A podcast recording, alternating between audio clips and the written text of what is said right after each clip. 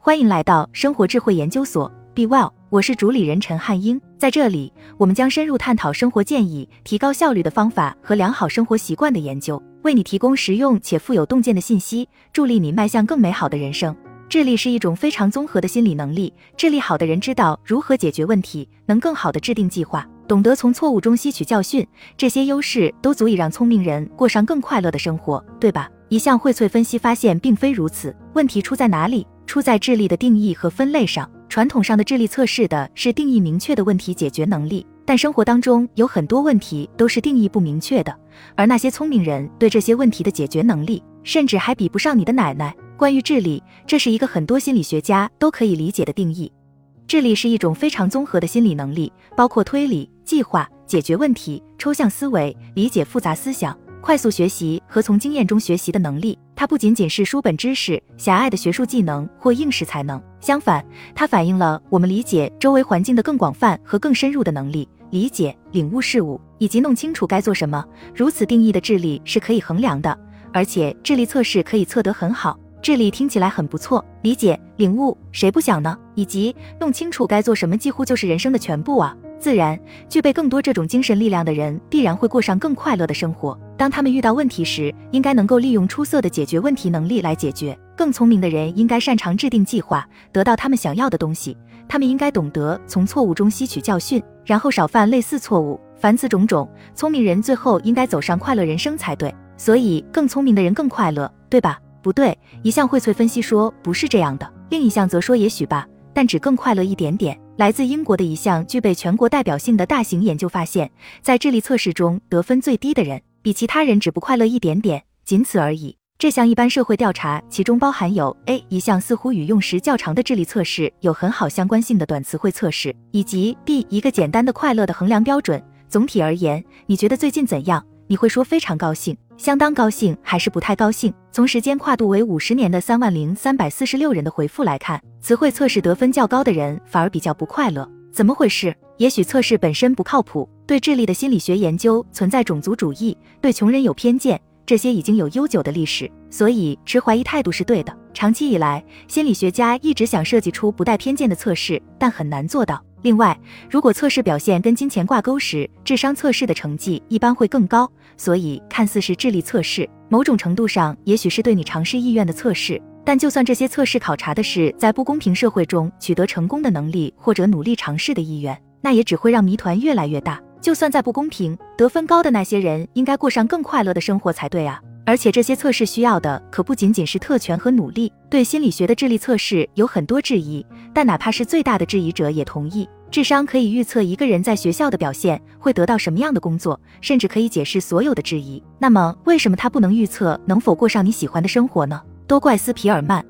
我认为这个大谜团应该归咎于一个人，他的名字是查尔斯·斯皮尔曼。早在一九零四年的时候，斯皮尔曼就注意到了一件怪事：学校的学生如果某一门课表现出色，其他课往往也表现同样出色。虽说不是成完美的相关关系，但一般这种相关程度都相当高，哪怕像法语和数学这样看起来完全不同的课也一样。于是，斯皮尔曼认为人类一定具备某种一般心理能力来解决各种问题。他后来写道：“同一个人不管学什么。”形势如何都能取得成功，这种情况没法用意识的现象解释，似乎还有更深层次的因素。幸好他还给我们画了一张图。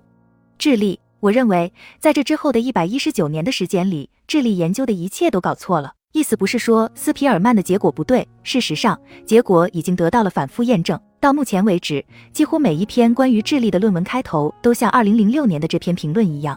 关于智力研究，有一个实证现象已经得到了很好的证实，那就是对认知任务的测试分数呈现出正相关，尽管程度各不相同。这意味着，在一项认知测试拿到好分数的，在其他的认知测试也可能会拿到好分数。正相关是一种很突出的现象。斯皮尔曼的数据没错，但他的解释错了。他并没有如他所说那样观察到同一个人不管学什么怎么学都能取得成功，其他任何人也没有这样的观察。似乎我们认为这些测试之间有所不同的理论是错的。我们以为数学测试、单词测试、法语测试、音乐测试是不一样的测试，因为有些是跟单词有关，有些跟数字有关，一些跟声音有关。但心理学和所有科学一样，都是要在相似中找不同，在不同中找相似。如果心理学家被迫参战，那我们战旗的文章可能可以考虑用著名的谋勒莱尔错觉，两条看似长度不同但其实相同的直线，这让经济学家们感到恐惧。就像那两条线一样，我认为各种智力测试的差别其实没有看起来那么大。事实上，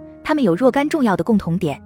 变量之间存在稳定的关系。对于问题是不是问题，或者问题是否已经得到解决，大家没有分歧，有明确的界限。相关信息与可能的行动数量有限。问题是可重复的，尽管细节可能会变，但解决问题的过程不会变。我认为此类问题可以有个好名字，那就是定义明确的问题。定义明确的问题可能非常难。但并不神秘，你可以写下解决问题的说明，你可以用来做测试。事实上，标准化测试的题目必须是定义明确的问题，因为它们需要答案无可争议。把单词与同义词匹配，找到梯形区域，将图片按正确的顺序排列。所有智商测试的常见任务都是定义明确的问题。斯皮尔曼是对的，大家解决定义明确的问题能力各不相同，但问题不只有定义明确的问题，在这一点上他是错的。为什么我找不到一个可以共度一生的人？我应该当牙医还是舞蹈家？还有怎样才能让孩子不哭？这些都是重要但定义不明确的问题。我们该如何相处？不是选择题。父母老了我该怎么办？也不是。擅长旋转形状或者能记住周议会大厦，并不能帮助你解决这些问题。当然，这个责任不能让斯皮尔曼一个人背，我们大家都要承担一点。因为大家说起聪明的时候，仿佛就是一回事一样。谷歌搜索全世界最聪明的人，大部分的结果都是物理学家、数学家、计算机科学家以及国际象棋大师。他们解决的确实都是难题，但都是定义明确的问题。对这些进行排名会很容易。全世界最好的国际象棋棋手就是击败其他所有人的棋手。最好的数学家是能解决其他人解决不了的问题的人。所以，似乎最好的国际象棋棋手和数学家不仅是他们领域当中最聪明的，而且也是全世界最聪明的。活着的问题没有明确定义。不幸的是，我们缺乏词汇来形容定义不明确问题的解决技能。洞察力、创造力、能动性、自知之明，这些都算，但不是全部。智慧是最接近的一个，但略显浮夸宏大。而定义不明确的问题，不仅仅是类似如何过上人生这样的大问题，很多日常问题也属于这类问题。比方说，怎么举办一个好派对，以及怎么弄清楚今天要做什么。怎么找到擅长解决定义不明确的问题的人？办法之一是看谁对生活的自我感觉良好。如何过上自己喜欢的生活，就是定义不明确问题的缩影。它的规则并不稳定，让你高兴的可能会让我痛苦，界限也不明确。实际上，我所做的任何事情都有可能会让我变得更快乐或更不快乐。这个问题也不可重复。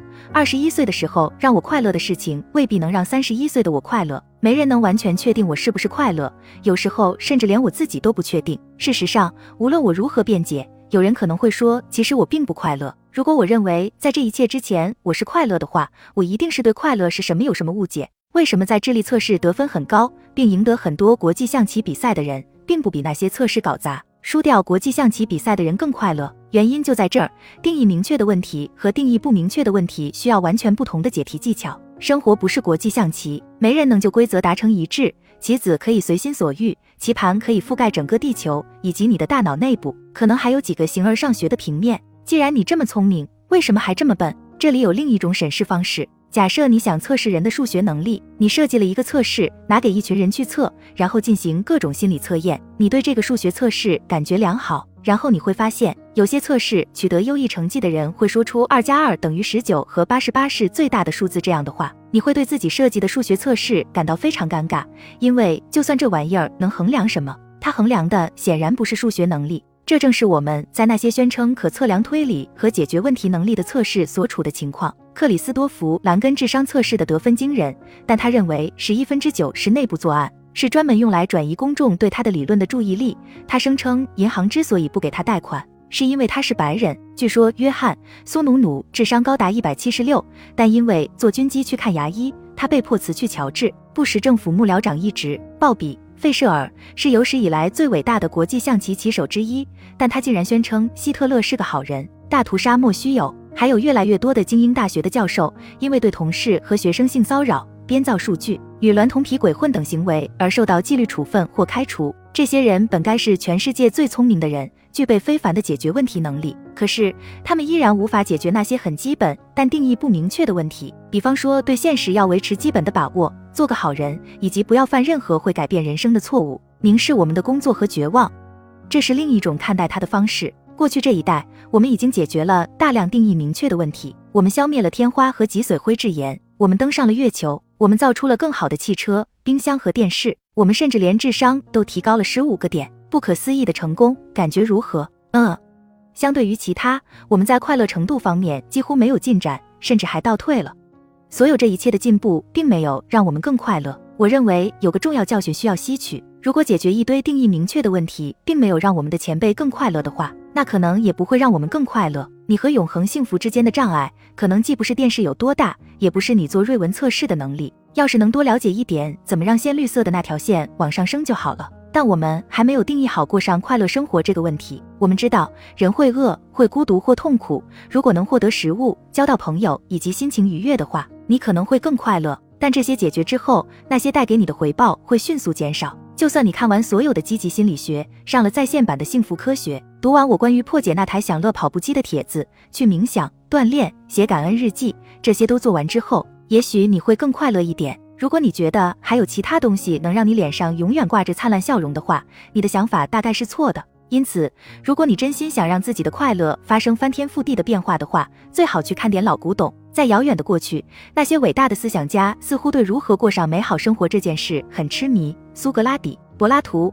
亚里士多德、伊壁鸠鲁、佛陀、孔子、耶稣、马可·奥勒留、圣奥古斯丁，甚至还有梭罗与维维卡南达。但到了某个时候，这类东西显然已经过时了。嘿，那也许是因为在我们要怎么活下去这个定义不明确的问题上，我们没有取得更多进展。但大多数定义明确的问题也曾经定义的很糟糕。比方说，在人类历史的大部分时间里，如何登陆月球曾经是一个定义不清的问题。只有当你知道月球是一块可以登陆的大石头，而不是天上的神仙时，这个问题才有意义。我们慢慢的针对这个问题给出了一些定义，然后终于有朝一日，我们派了真正的家伙登上月球，他四处走动，带着看吧。我就在月球上那种感觉。如果我们能做到这一点，也许也能想出怎么过上好日子。所以，朝着这个问题继续努力，似乎是值得的。且慢，不是说智能分很多种吗？我不是第一个说一般智力不只是一样东西的人。斯皮尔曼一开始说智力基本上就是一个东西，但其他人说智力其实分很多种。目前这个理论最流行的版本声称有八种智能，包括视觉空间智能、身体运动智能等。我比较认同这个视角，因为它努力解释了人类可以做的各种奇怪和奇妙的事情。但这种分类有两个大问题。问题井号一：人们很少试过找这种说法的任何证据，就算他们试着去找。也会发现，在某种智能得分高的人，在其他智能的得分往往也很高，跟斯皮尔曼一百年前预测的一样。问题井号二：当你把人类的每一项活动都贴上特殊智能的标签时，也就放弃了理解这个世界的问题结构或者如何去解决问题的希望。问题你想怎么分类都行，那不是老天安排的。之所以要这么分类而不是那么分类，唯一原因是这么分类有用，那么分类没用。比方说，我们可以建立一个元素周期表。按字母顺序、颜色或者味道对元素进行组织，但我们最后却是按原子序数来组织，不是因为这元素的真实次序，而是因为这种排列有用，这可以帮助我们灵光闪现。嘿，既然有个六十二号元素和六十四号元素，是不是也应该有个六十三号元素？我们得找找。因此，关于智力的分类。我们应该选择最物有所值的方式。智力是很多东西无法解释为什么人在所谓的不同测试的表现相似。智力基本上就是一个东西无法回答为什么更聪明的人没有更快乐这样的基本问题。但是我们可以将智力分解为两种技能：一是解决定义明确的问题的技能，二是解决定义不明确的问题的技能。这样我们就可以同时应对这两个挑战了。我们能做的还不止这些。好了，人工智能的部分来了。大家把人工智能当做一个解决问题能力的大集合。如果你把这个集合的范畴定义的更大，它就可以解决更困难的问题。到目前为止，这种做法无疑是正确的。这个定义广泛的人工智能可以驾驶汽车，能击败人类最伟大的国际象棋棋手，还可以预测蛋白质会如何折叠。这一切都发生的很快，可能会让我们感觉正朝着通用人工智能的方向发展，也就是人类能做什么，人工智能就能做什么。但是，如果你把问题分解为定义明确的问题与定义不明确的问题，你就会注意到，人工智能取得的一切进展都是针对已定义明确的问题，人工智能就干了这些事。要想让人工智能解决问题，我们必须提供数据让它学习，而选择这些数据需要对问题进行定义。当然，这并不意味着人工智能迄今为止所解决的问题就是愚蠢的或微不足道。那些问题其实很重要，也很有趣，都属于定义明确的问题。预期这种模式还会继续。就任何定义明确的问题而言，人工智能最终都会战胜人类。但是对于那些定义不明确的问题，人工智能没有获胜的希望。要想解决那些问题，我们需要人的东奔西跑，做一些奇怪的